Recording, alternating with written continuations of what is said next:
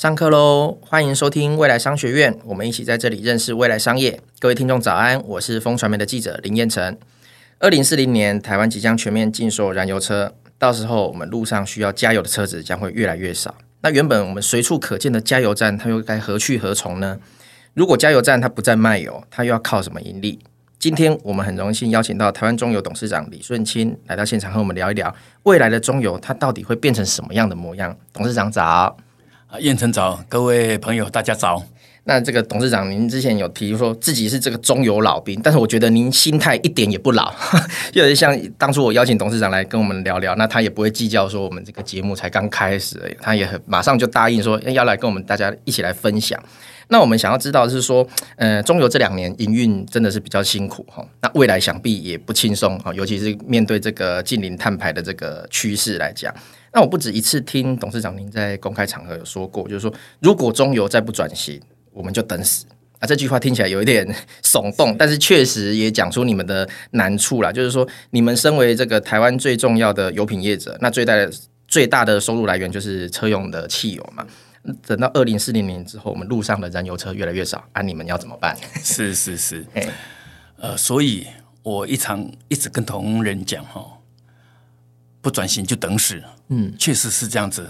我当下用台台语概讲嘛，不专用个单戏哦，transformation for die，真正严重，是是非常非常严重。如果我们现在不开始呃做一个转型的布局。哦，跟策略的一个拟定，等到等到你真的看电动车跟燃油车形成一个黄金交叉，一个死亡交叉，嗯嗯，也就是说燃油车比电动车少了，嗯，那个时候你才会去做布局建制，绝对来不及，嗯嗯，所以一定要未雨绸缪。那这个趋势已经很明显了哈，呃，transformation 后代。确实听起来很耸动了哈，但是也唯有这样子，才让同仁会有危机感。哎，大家会觉得说，哎，开始给不是不可能哦。哎，中油公司不是不会倒，不是说国营事业就保证不会倒。您刚提到一个重点嘛，燃油车越来越多。我们用一个数据来看，哦，这是我最近去看的，到整个三月底。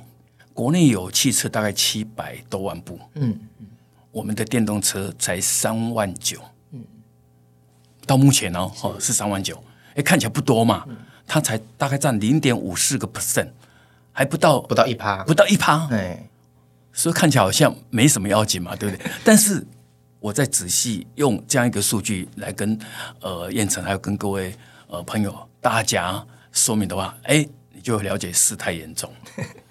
我们到二零二一年哈，二零二一年电动车的数量哦，电动车数量其实才二零二一年这一年才七千多部，二零二一年这一这一年电动车七千多部，七千出头，到二零二二年，也就是去年，电动车来到多少？一万六千多部。我我讲的是当年上市的这个。呃，挂牌的吗？挂牌的车子，哎，也就是说，二零二一年其实我这样子七千多部，它只有占多少？占一点五七 percent，占那一年挂牌的汽车里面，电动车只有一点五七 percent。嗯，但是到了去年二零二二年，来到一万六千多部，它占挂牌汽车占了三点七五个 percent，翻倍成长，翻倍成长。今年到第一季到 Q one。已经来到五千两百多部，我看到资料是五二六八，这个是今年今年第一季的 Quarter One，Quarter One 五二六八，哎，今年第一季就快直逼前年的整年哦，对啊，所以今年第一季占挂牌车辆的多少？四点七 percent，哦，又在一直又成长，又成长了一 percent，所以这个速度看起来会越来越快，是。所以，我刚刚讲的，等到电动车跟燃油车形成黄金交叉，也就是燃油车是死亡交叉的时候，它应该是抛物线。嗯嗯嗯。也就现在看起来好像温嘴煮青蛙，哎、嗯，觉得没什么样，好像很小。但是你如果看到这个趋势，你会担心它恐怕是抛物线上去，变成什么指数型成长？指数型成长。一旦这个指数型成长的话，那么看起来，如果根据彭博在预估，恐怕到二零二八左右，甚至更早，电动车就会比燃油车多，因为他们预估那个时候电动车的成本主要是电池嘛，大概三十五 percent 到四十 percent 之间会大幅滑落。等到电动车又比燃油车便宜，那大家都会去买。大家买嘛？为什么？因为电动车没有维修的问题，也不是说完全没有，很少。嗯嗯嗯，维修成本很低。是燃油车，你看到处都是都要钱啊，什么零件又又怎么？对对对对，所以等到真的它形成这样一个趋势的时候，那么 我问我的同仁，嗯，这种公司油要卖给谁？啊，他们有答案吗？所以我要提早布局嘛，我用这些数据让他们知道说，你现在不开不赶快布局，不赶快转向，嗯，呃，那么等到你看到很清楚，看到事情发生的时候，已经来不及了嘛。哦，我把这个数据用另外一个数据来做佐证，是。十年前，十年前，这种公司的油品大概占我的营收啦，大概在五十。六五十七 percent，嗯，就算五十七 percent 好了，那那个整数，十年前是这样子啊。到这两年，我的油品大概占我的营收来到四十二、四十三 percent，哇，下滑了，下滑了十几个 percent，嗯，那当然下滑了十几个 percent，有很多因素啦，哦，但是电动车也是其中因素之一，嗯，那还有包括。我们车子的能源效率一直提升嘛，越来越省油嘛。嗯，包括这种公司从呃天然气开始一直在推出低碳能源嘛，low carbon，是哦 low carbon 的这样一个能源嘛，天然气比重越来越高，也会导致我的油品比重越来越低。那我要让大家很清楚知道，就是说眼前这个事实已经形成了，不管它是因为天然气比重越来越重，还是。车子的能源效率越来越好，越来越省油，但是电动车的崛起，尤其机车其实已经来到六十几万部了嘛，占整个一千呃四百多万部里面，它的比重其实是比汽车高。但是呃，不管机车，不管汽车，反映在汽油、柴油里面，就是我的花油量、我的销售量是减少的。哦，这也是其中因素之一。所以我用这些数据来告诉同仁。呃，我们必须迎接电动车的时代。是，是，那这个怎么去迎接这样一个电动车的时代？电动车来临，燃油车减少，我从生产端跟我的销售端都有。马上面对的这个巨大压力，嗯，这种公司是一个能源产业嘛，对，是一个石化产业嘛，哈，我们面对近零碳排，其实我们是首当其冲啊，压力应该很大。是啊，我的加油站没油卖的时候，是，也就是说，我的加油站可能假设我现在一个月哦是六十六万公顷左右，一年大概八百万公顷的汽油，哦，那一年包括呃这个这个呃柴油一个月大概呃三十六到四十万。公民之间，哦，那一年大概就是在四五百万。如果这些量越来越少，我的营收就减少嘛。这些汽油、柴油、燃料油减少的时候，我炼油厂要生产那么多汽油干嘛？生产那么多柴油干嘛？嗯。所以等到电动车崛起的时候，不是我的销售端，我的销售端当然首当其冲嘛。嗯。它的销售量、它的坏油量减少下来了。但是你们的生产，延长我的生产端，嗯、我现在是我炼油厂生产的汽油，提供给我的油销事业部门，给我的加油站，我们做内部转播计价嘛。嗯，好，等到没有市场了，就没有生产。嗯，我我想现在的管理大概都是从市场端、从销售端来看而生产，所以我的炼油厂，也就是我的生产端会同步受到影响。嗯，所以。我们现在在做转型，我跟同仁讲，我提出的一个口号叫做“优油减碳节能”嘛，嗯，洁净能源哦，是 clean energy 的意思，洁净的意思。那希望透过这么很简单的一个一个 slogan，哦，好像一个六字真言啊，我喜欢这样一个一个比喻，一个六字真言，整个优油减碳节能，让同仁朗朗上口，嗯，让它变成中油人的 DNA。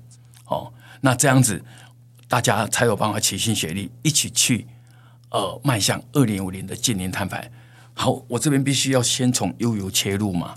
对，我刚刚讲到了，我的销售端受影响啊，我的生产端受影响啊，所以过去我原油进来，嗯，我的 crude oil，我不管是从呃中东，从呃美国，反正我进口的原油，过去是以生产器材航燃嘛，汽油、柴油、航空燃油，还有燃料这四大油品，也就是我讲的过去占五十七、五十八 percent 的。这个东西。现在变成现在变成四十几、四十二、四十三，再到二零五零，搞不好剩三十不到，嗯，有可能啊，因为根据国家这个这个二零五零的那个蓝图，是。哦，未来发所少了很多嘛，是。哦，那包括 IEA 呃国际能源署，它其实一样在预估呃这些发手哦这些石油产生出来的东东西，其实都大幅大幅的下降，哦，国内。国际其实是一样，好，所以我过去原油进来是当器材行，那么当油品，嗯嗯，现在我开始已经在做转向了，哦，我要减少油品的比重，要增加石化品。也就是说，我在我的这个炼制过程，嗯，哦，我们会采取这种 crude oil to chemical，crude oil to chemical（COTC） 其实是一个比较专业的一个名称，它其实就是直接把原油变成石化品嘛。那这样污染会不会增加？不会哦，哦，不会。这这我待会会持续来减少。哦、我只是在里头生产的过程中，过去因为汽油需要、柴油需要、燃料有需要、航空燃油需要，所以我必须满足国内市场的需求。是对，那现在国内市场看出来已经慢慢在萎缩了，所以我就要减少。我在我的炼制过程里面，我必须靠我的呃整个制程呃的重新的呃设计，重新的这个呃改造哦，让减少油品的比重，增加石化品的比重。也就是说，过去呃中国公司其实是从炼油到石化一。给一个完整炼化一体的一个厂嘛，哦，那因为要满足国内的油品市场，所以我并不能够大量去生产石化品。嗯，我油品一定要在所有的加油站让民众加得到油啊。是是是。好，现在这个局势在变了，所以我要减少油品的产量，增加石化品的产量，石化品的比重。我要把它提高，未来希望至少能够升到三十 percent。现在是现在大概十六期了啊，啊，大概大概是这样子。那其实呃有一些没有办法界定那么清楚，嗯、但是大概一个概念就是说，为什么要把它做成石化品？因为石化品在做精密化学品，我们叫做 fine chemical 嘛。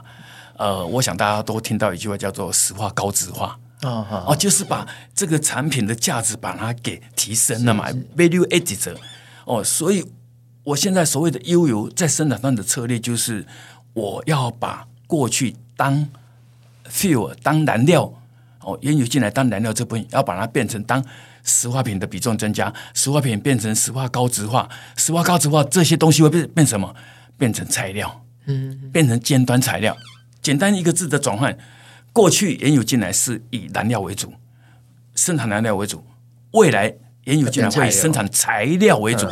那这个转变就差很多哦。这是要给什么样的材料？OK，好，这材料就有趣了哈。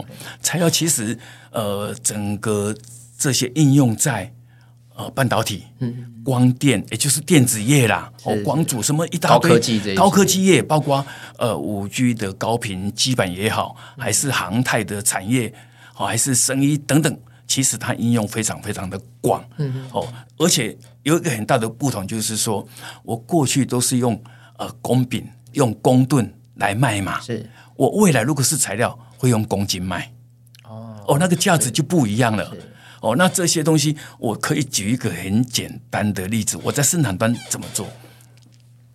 我过去这个呃，在整个是呃原油炼制的过程中。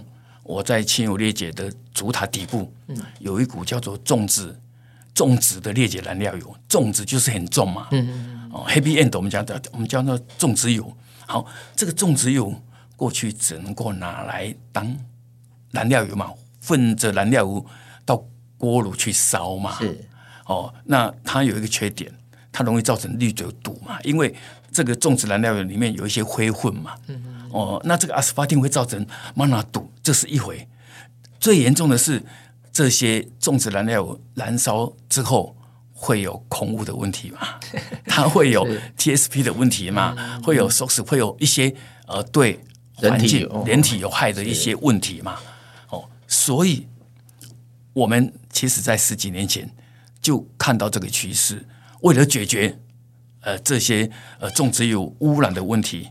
所以我用这些自由的材料，我自由的原料，我用自由的技术，我我有三个研究所，哦，我三个研究所其实，呃，待会儿我们也会谈到中油转型，其实要呃研发先行，是，一一定要靠研究所来当领头羊的带领，哦，带领我所有的呃事业部来做转型。好，那我这个我要现在讲的就是我这个种植燃料油，因为自由的技术，我把它变成软碳，嗯。啊，软碳 soft carbon 哦，那这个软碳是电池负极材料非常重要的元素，哦，所以当时我们也看到说油品未来的趋势是这样子，哦，那整个要解决空污的问题，所以我用自有原料、自有技术，把原来不值钱的东西，把它变成非常值钱哦。哦，变成尖端材料，嗯、因为我软我我不止我现现在举的软碳是一个例子嘛，我软碳加一定比例在电池的负极材料跟石墨一定比例的话，它有三大好处啊。我通常喜欢用快、好、哦、长、高。快是什么？它的加了这个软碳之后，它的充换电充电很快。嗯充放很快，是哦，是要做快充嘛？所以这种公司在打的都是快充，啊，这个叫做快长寿命，长寿命，对不对？长寿命很长，是高高安全。我我这个软碳具有这个特特性，是指说它的稳定度比较对，而且我这个是透过送到日本、送到国外去做验证。哦，他一定要验证嘛？未来我这些产品要卖给人家，人家一定要有这些经过验证。才可以证明说，哎，你这个产品真的是还快充，真的是高安全，真的是长寿命。是我有这三大优点。好，那我举这个例子，就是说，过去我做油品，未来我会把这些油品，油品我们广称叫做材料嘛，哎，叫做燃料，fuel 嘛，我会把这些 fuel 变成 material，哎，就是把燃料变材料，其实是我生产端最。重要的一个核心精神，了哈，那这个我其实过去也喜欢打一个比喻，然后，也就是说，过去这些种植燃料油看起来好像是弃妇啊，没人要嘛，而现在变成材料油，好像变成贵妇，嗯，大家抢，嗯，因为它值钱嘛，它可以在电动车即将来临的电能时代扮演电池里面非常关键的负极材料的角色，是，这是其中之一。另外一个例子，我喜欢讲的就是大家耳熟能详的哈。大马嘎啊，沥青是不是？沥青石油炼制里头最重的那股叫做大马嘎沥青嘛，pitch 嘛，pitch 以前只能拿来铺路嘛，对。不对？现在中国公司把这个沥青拿来做什么？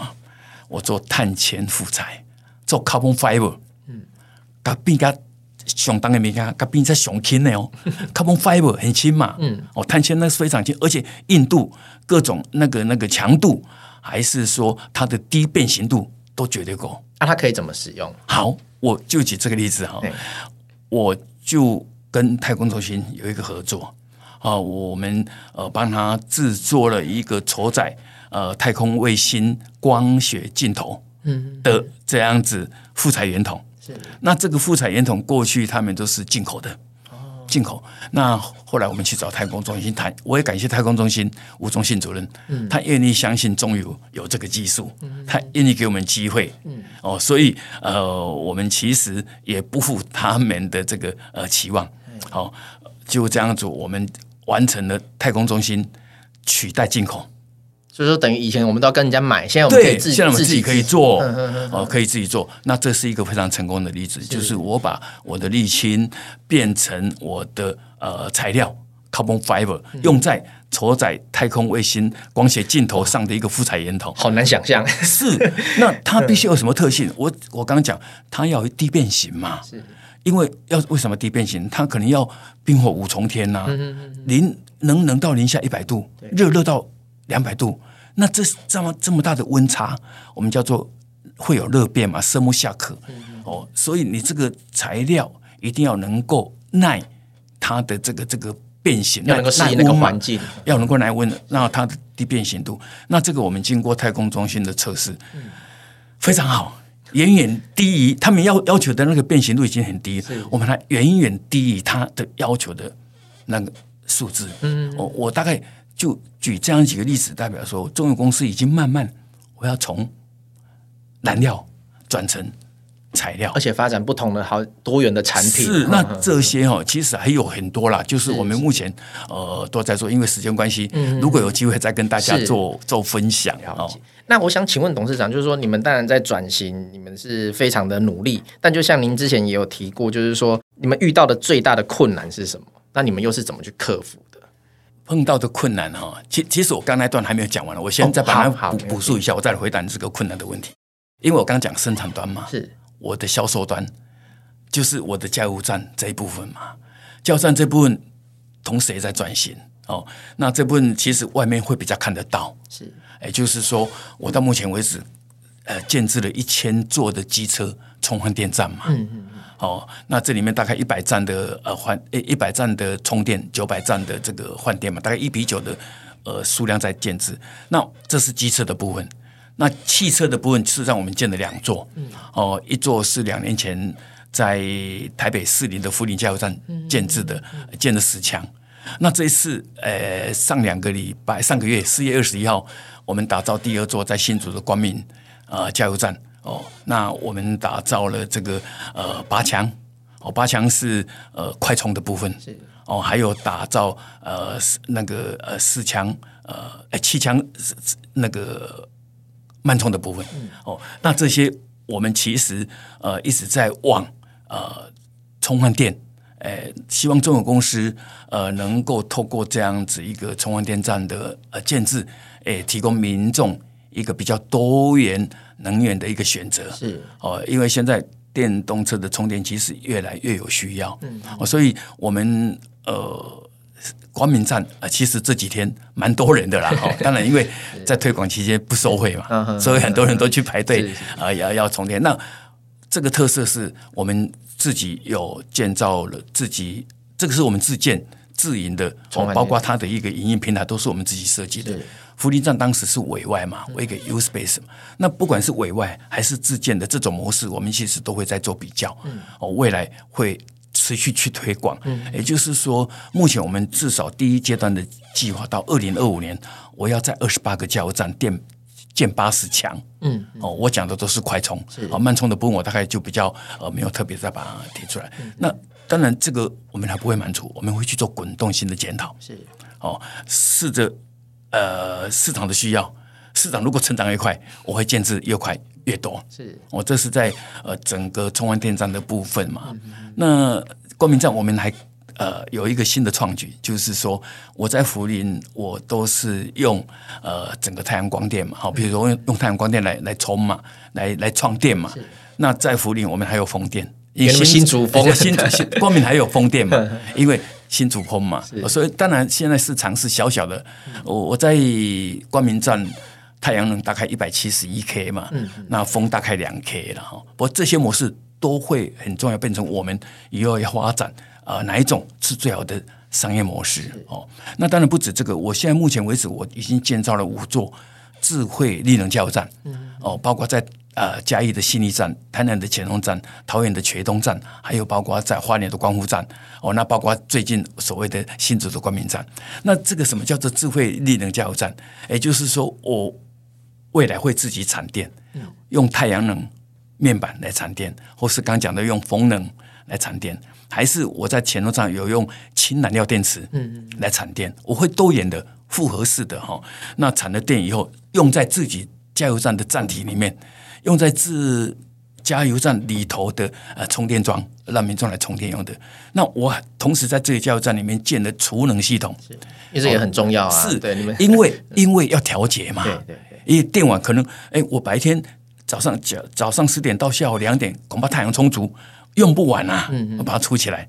晚上没太阳的时候，还是下雨天的时候，赶快呃送出来。哦，所以基本上我们在建置呃储能系统，然后这样子，我透过一个 EMS，就是呃智慧化的呃能源管理系统，是。啊、呃，甚至透过云端去做运作，形成这样一个呃四合一的呃智慧力能加油站。我目前大概中国公司在销售端已经做这样子一个呃准备了，无非就是希望提供给民众一个多元能源的一个生活中心，甚至我还在盘算未来有没有机会哦，我们去做社区微电网。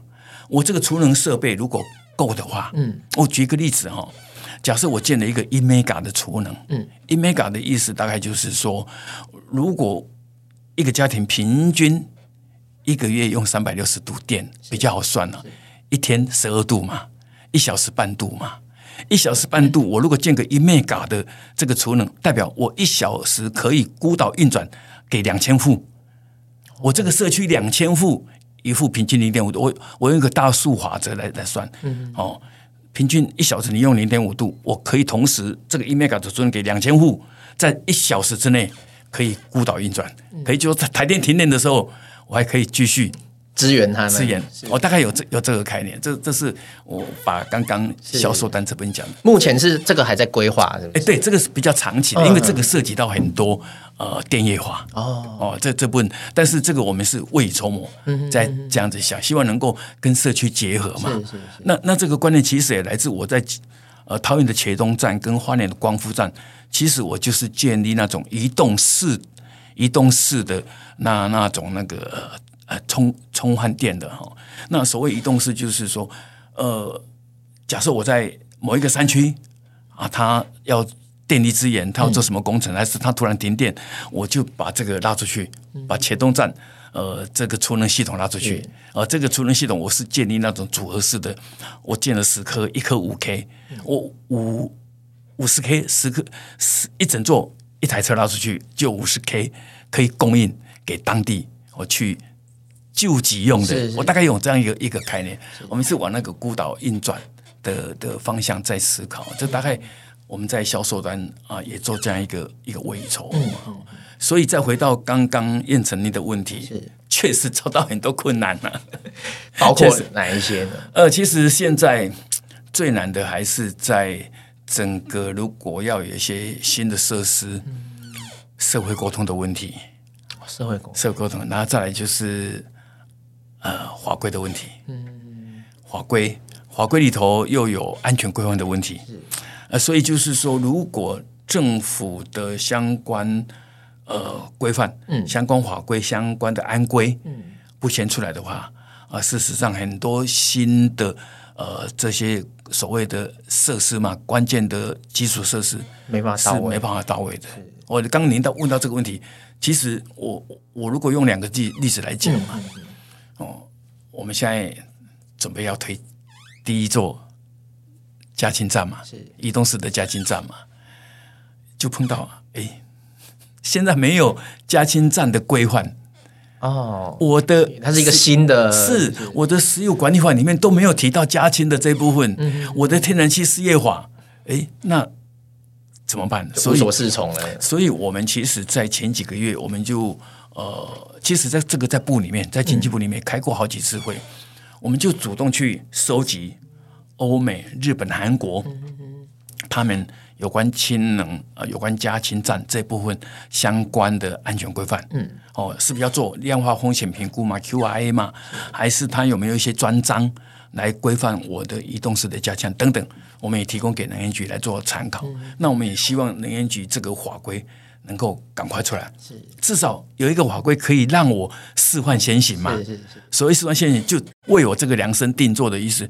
因为我这个加氢站要上来，如果没有法规，我是走不通的。嗯嗯嗯。对，一定要有一个一个依据嘛。那当然，如果法规出来要建制，就碰到社会沟通的问题，大家还没办法接受。是我举个例子嘛。嗯大概两个月前，高雄凤山要建一百七十 mega 的储能。哦，我有印象，总算外够用。是啊，遭到民众反对，大家始料未及的嘛。因为储能不是好事吗？对不对？现在大家都在讲，呃，储要进入电能时代，电能时代一定要靠储能嘛。你如果没有储能，电网不会稳定嘛。啊，储能有个好处就是削峰填谷嘛。是是，哎，连储能都被民众都被反对了。还有一个例子嘛，大家看到有个天然气的 IPP 厂，呃，要盖这 这个这个这个天然气发电是被台南市政府、议会、民众反对嘛，所以社会沟通我觉得非常重要。我为什么做说这个社会沟通？刚我举的是我要准备要做加氢站，嗯、会面对这个问题嘛？嗯、我在十年前，我在十年前，我们其实就有一个碳捕捉封存的计划。是哦，现在我要达到净零碳排，除了我刚刚讲的这个悠游之外，还有减碳的部分嘛？嗯、减碳除了我提高能源效率啦，哦，还有能资源整合等等，减碳里头有一项很关键的，就是要负碳嘛。嗯嗯嗯，我排到烟囱的，我怎么把烟囱不排到大气？我怎么把它烟囱捕捉下来？叫做 carbon capture。carbon capture 之后再利用加氢，把它变成绿色甲醇。还是变成甲烷，甚至变成那个呃一些比较有价值的化学品，这个都做得到的。嗯，另外一个就是碳捕捉去封存嘛，storage 嘛，存到地下嘛。因为原油天然气来自地下，地下开采出来以后，我们使用完，啊，它的二氧化碳把它封回去，多好啊！嗯嗯嗯。我们十年前其实就在苗栗的永和山做过这样子一个示范先行。我们当时其实想封。三百万公吨。是，结果只轰了三百公吨。左右，三百公吨左右就碰到民众抗争嘛，碰到媒体报道嘛，啊，一媒体报道，民众入滚入入入严重，嗯，那个计划就无疾而终嘛，啊，就被迫荡下来。所以我现在重新，我在各种场合都在提，终于我会继续在做 CCUS，一定要做，因为没有 CCUS，你的这个呃。二氧化碳没有适当的处理，在再生能源还没到位之前，嗯，一定要靠碳捕捉再利用，因为再生能源包括零碳的氢能都没这么快，可以商业化嘛，嗯，所以在这个过程中，怎么样把碳捕捉下来？那等技术成熟，成本降下来以后，呃，氢能再生能源是不是能够到位？哦，就是完全没有排碳的啊，包括太阳能光电呐，哈，存量很小嘛，风能嘛，还有包括中油公司现在在做的地热嘛，是。哦，那这些到终极，我一直讲的氢能嘛，我我上个礼拜在一场论坛里面我也讲，得氢能者得天下，下。我我特别用这样子比较，呃，我认为可能会提醒大家重视大家这样来来讲，但是。它现在成本很贵呀，嗯，它技术还没有成熟嘛，嗯，所以在成本很贵、技术还没有成熟、一些 renewable 还没有到位之前，我一定要靠目前这些化石燃料，哦，这些包括台电的煤，对，台电的煤、中油的天然气先撑住嘛，撑住把它当做过渡嘛，是。啊，那这个过渡我们就用碳捕捉再利用，或是碳捕捉封存的技术去处理二氧化碳，免得说，哎，地球的温度很快达到一点五度。升温啊，很快大家都面临重大的灾难，所以我也从这个历史看到，储能站的社会沟通，嗯、我未来加氢站的社会沟通，嗯、还有我过去碳封存、碳捕捉封存的社会沟通，要继续努力。对，所以社会沟通可能是这里头最难的。是那当然，要社会沟通之前，你要先解决法规的问题，嗯、要解决安规的问题。所以这真正需要各方一起来对努力。那我刚刚综合一下董事长您您的看法，就是说，其实你们在现在在做这个电动车的这个充换电的设施，它其实不是你们的终极的目标嘛？应该是说，你把氢气才是寄予厚望，我是对氢气寄予厚望，是是是，我我这么认为嘛，哈。可是台湾真的有办法做吗？当然，现在哈都还大家都往这个方向在看，嗯，哦，但是必须透过验证嘛。那我所谓的就是说，氢能到目前为止，大家比较清楚的，也就是说，呃，有灰氢嘛，有蓝氢嘛，有绿氢嘛。灰氢本来就有，中国公司的炼油厂、石化厂到处都是灰氢。嗯嗯哦，因为我们本身只要很简单的呃 SMR 蒸汽甲烷重组，甚至石油脑重组，只要是。碳氢化合物重组都可以产生氢气，这是很简单的技术。是那你怎么样在这个技术里头再加一个碳捕捉嘛？碳捕捉那就变成蓝氢嘛？那这个蓝氢，哎，就比灰氢比较能够被接受，它没有排碳的问题了嘛？哦、因为它 neutral 掉，它已综合掉了嘛。是但是这个还不是究竟嘛，因为大家目前往一个方向再看，就是能不能达到绿氢嘛，嗯、就是你出来就不排氢，哎，就不排碳的，这完全就是绿，完全绿氢，完全绿氢的概念就是要用再生能源嘛，用太阳光电，用离岸风电去电解水产氢嘛。我想我们国中理化都读过嘛，电解水产氢，那你这个电必须绿电嘛，嗯，所以必须靠风能很多的地方。太阳光电很多的地方，你 renewable 甚至地热什么都可以，你只要是不排二氧化碳的，都叫做绿氢嘛。所以日本它其实已经走得很快啊。嗯嗯。我先不讲它的加氢站，韩国的加氢站，日本它在两年前哦开始从呃日本的神户港有一艘试验型的一千两百五十立方米一五零立方公尺。的这个小小的液化氢的卡狗，嗯，航行到澳洲的维多利亚，是。哦，然后维多利亚他们现在还是先用褐煤，不是真的太阳能呃去电解水产氢的了哈，但只是在试玩，他用褐煤气化，褐煤只要到一千多度气化，它会得到氢一氧化碳、二氧化碳，它把氢抓下来，等到零下两百五十三度 C，哎，非常难的技术啊。天然气要冷到零下一百六十二度 C，它才会变成液体。氢气要冷到零下两百五十三度 C，接近绝对零度，是非常难的技术。但是这个示范的它已经成功了。哦，虽然它不是来自绿氢，但是它至少已经可以达到跨出呃，可以把氢从褐煤呃这这个气化部分气化之后，然后液化，然后这一艘船一六零立方公尺的船再从呃澳洲的维多利亚再运回。神户啊，他们有一个小小的一个除草，嗯、哦，那这个算 pilot pilot pilot 的一个一个小小的一个试验工厂，嗯、算 OK。嗯、但是虽然他前年初，他在应该在去去年初嘛，去年初回来完成这个任务，嗯、但是日本还是认为恐怕要在十几二十年才有办法达到商业化的程度。为什么？现在的液化天然气的卡狗，动辄十五万立方米，哦，大则二十几万。嗯、那一二五零是什么意思？一二五零是零点一万呐、啊，零点一万你要放大到十五万，放大到二十万，那要放大一两百倍啊！嗯、所以那个技术其实还有待突破。是所以你必须等到技术突破，它的成本降下来以后，你才有可能走。目前，目前。